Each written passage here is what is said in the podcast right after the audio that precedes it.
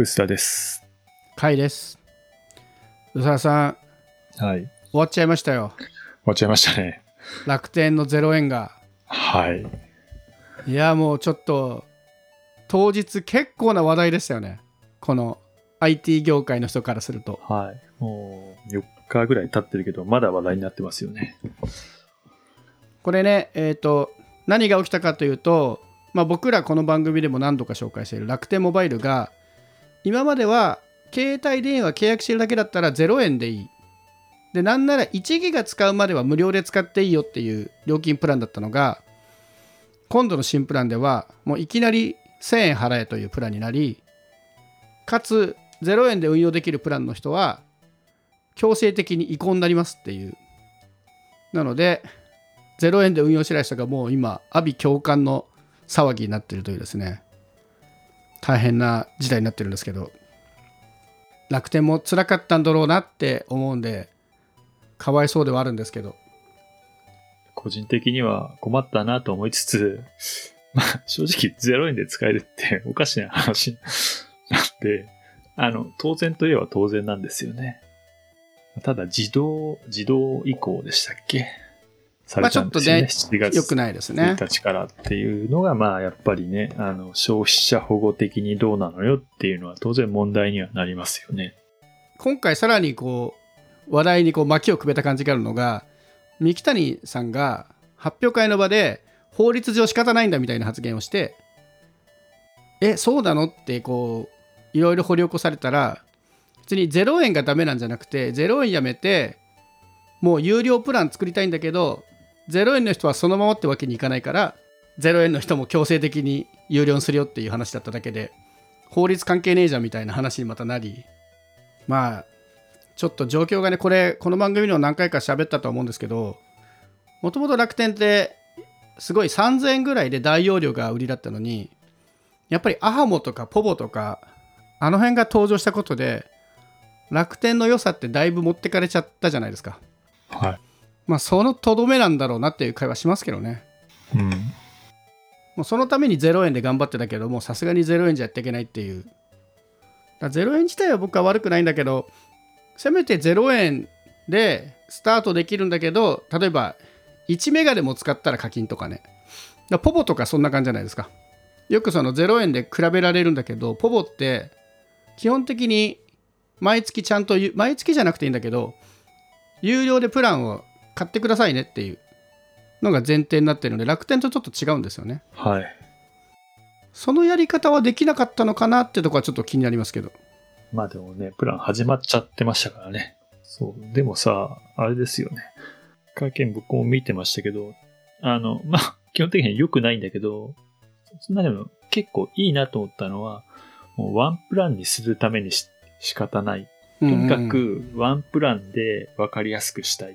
ていうのに結構こだわっている点はああなるいいほどかなと思ったんですよ。あの、ほら、もうね、結局昔の携帯料金って、な、何かをつけて、これをつけて、えー、300円のオプションつけるとこうなってとか、なんかそういうのがやたらと多かったのでして、ワンプランこだわりは結構相当頑張っていきたいんだな。本来だったら分ければいいじゃないですか。そうですねこういうハレーションというか、こうね、批判を受けても、意地でもワンプランにしたいんだっていうのは、ちょっと面白いなと思いましたね。そうですね。あとまあ僕もまあ困ってはいるもののこれで文句言ってる人たちって基本的にお金払ってない人なわけじゃないですか。いなくなっても困らない可能性ありますよね。そうなんですよ。どうなんだろうそのあたり。まあ、僕もそうなんでね、なんともあれなんですけど、正直覚悟してたじゃないですか。知ってる人は覚悟して、そうそのうちね そのうちお金は取られる日が来るなってなんとなく思っていたんですけどこんな劇的な 日が来るとは思わなかったんで。でしょうねっていう感じではあるんですよ。ちょっと期待というか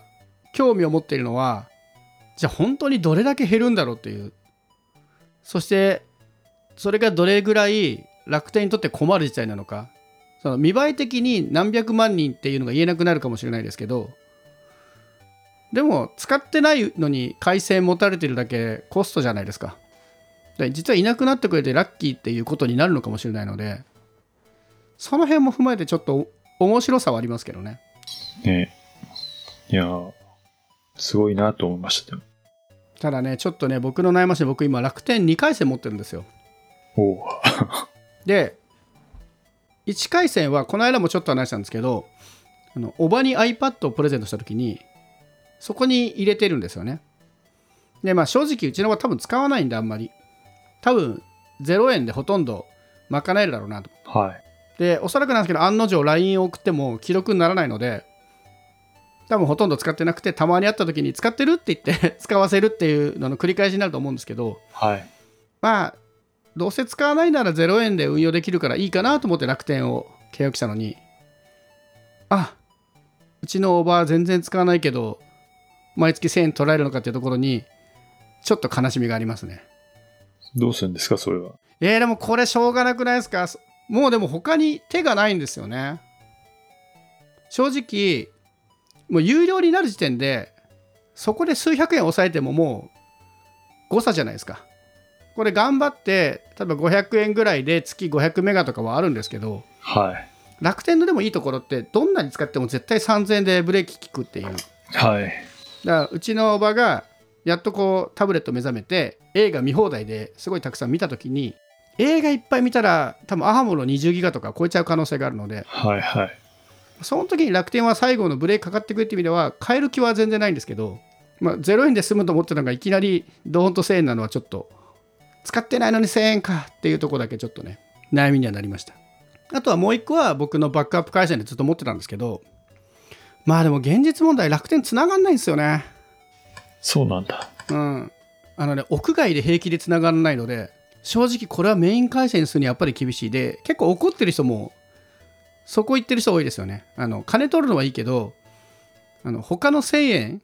のところのキャリアと比べて全然繋がらないのにその値段なのかみたいなことを言ってる人がいて僕もさ今サブで持ってる iPhone のメインはほぼ楽天にしてるんですけど本当にすぐ繋がらないので気持ちはよくわかります。ここ難しいですね。もっとインフラとかも強くしたかったんだろうけどアハモとかの攻め込みといろんな問題があってよ予定通りはね基地局建てられてないんだろうし。僕も地下線あるんですけど、うん。最近2代目もポボにしてしまったので、ほぼ使ってないんですよね。毎月0.1ギガとか、なんかそんな、そんな感じなんで、それで1000円、1078円。どうかなと思いつつ、急いでやんないで、2ヶ月ぐらいは払っても、なんか2年間ぐらい結局、無料で使ってきたから、ちょっとぐらい金払ってもいいかなっていう気持ちになってますけどね。そうですねあとちなみにこれすごい騒ぎになってるけど無料の人が有料になるのって夏ぐらいなんですよね7月からかな？うん。なのになんか今ポポへの乗り換えが相次いでるって話が出てて気気が早いよ もうちょっと無料で使えるのに今から移んなくてもいいのにっていうね7月に自動プラン移行があって、で、そこから、そその経費をね、あの、相殺するためにポイント還元とかなんかやりますみたいなのがあるんですよね。でもうちょっとねその値段そこで結構0円とかにこだわってコスト意識高い人だったらむしろギリギリまで粘った方が。いいこと起きる可能性あるのに 今やめたらもったいないですよね IIJ もなんか移行がパンクしそうだとかなんか、今日もなんか出てましたね。あそこで IIJ 行くんだねなるほど IIJ ミオも申し込み集中で手続き遅延とかなんか出てますね。みんなそんなに 急いでやんなくてもよくねって思うんですけどね。本当だ IIJ 名も申し込み殺到になってんだ。なんだろう急ぐ意味が全くわからないですね。そんなにね、コスト意識がね、強いんだったら、6月、本当ギリギリまで、粘った方がお得ですよね。面白いなこの動き、ね。えーすごいよね。でも本当ね、ボボもそうだし、まあね、みんな、みんなが祭りというか、あの、今ならこっちだよ、みたいなことをやってるから、移りやすいのはあるんでしょうけどね。ちなみに僕このタイミングでうん。楽天モバイルに乗り換え関係なくポポ契約したんですよ。なんで？あその理由はこの後喋るんですけど でもすでに手続きサクサクでしたよ。今日はちょうど手続きしたんですけどはい。手続きやって多分トータル1時間かからなかったですね。え。ーだからもうその辺は対策が終わってるっぽいです。はい。でこれなぜポボに契約したかって僕もともとポボ2回戦持ってたんですよ両方0円だしでスマホ2台あるから2台それぞれにサブ回線として入れてたんですよはい。なんですけどでそれに不満はなかったんだけどある日ポボがなんかねポボスプリングみたいなキャンペーン始めましてはい。新規加入の人に24時間定額使い放題のクーポンをあの10枚くれるっていう。最低でもでさらに30日以内に有料課金1回でもしたらその課金の値段によってさらに24時間クーポンくれるみたいなはい。とんでもないキャンペーンってて。ですごい羨ましいなと思って遠巻き見てたんですけどある日キャンペーンよく読んだらあの複数回線持ってても1回戦目だったら適用できるらしいんですよ。そのキャンペーンが。初めて使うんだったら。はい。あれこれ1個解約してもう1個新契約したら適用できるんじゃないと思って。という下心で再契約してみました。でこれがどうなるかまだ答えが出てないです。え、でも番号変わるんでしょ？だって番号使ってないですもん。ああ、そう。サブ回線だから。全然困らない。しかももともと維持費も0円だから解約しても何も困らないのでまあまあキャンペーン適用できなくてもマイナスにはならないんですよ。というのでちょっと思い切ってやってみました。へえ。だってちょっと羨ましいじゃないですか。僕ちゃんとちゃんとお金払って課金もしてきてるのに。そんな新規のにさすがに24時間定額10枚とかはさすがにちょっと羨ましすぎるなと思って。3300円分ですか。あそう金額ではちょっとしょぼいっすね。そう言われると。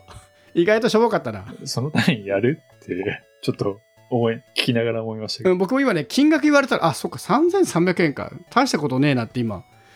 思ってしまった時給、自分の時給で、こう、確かに。いわゆる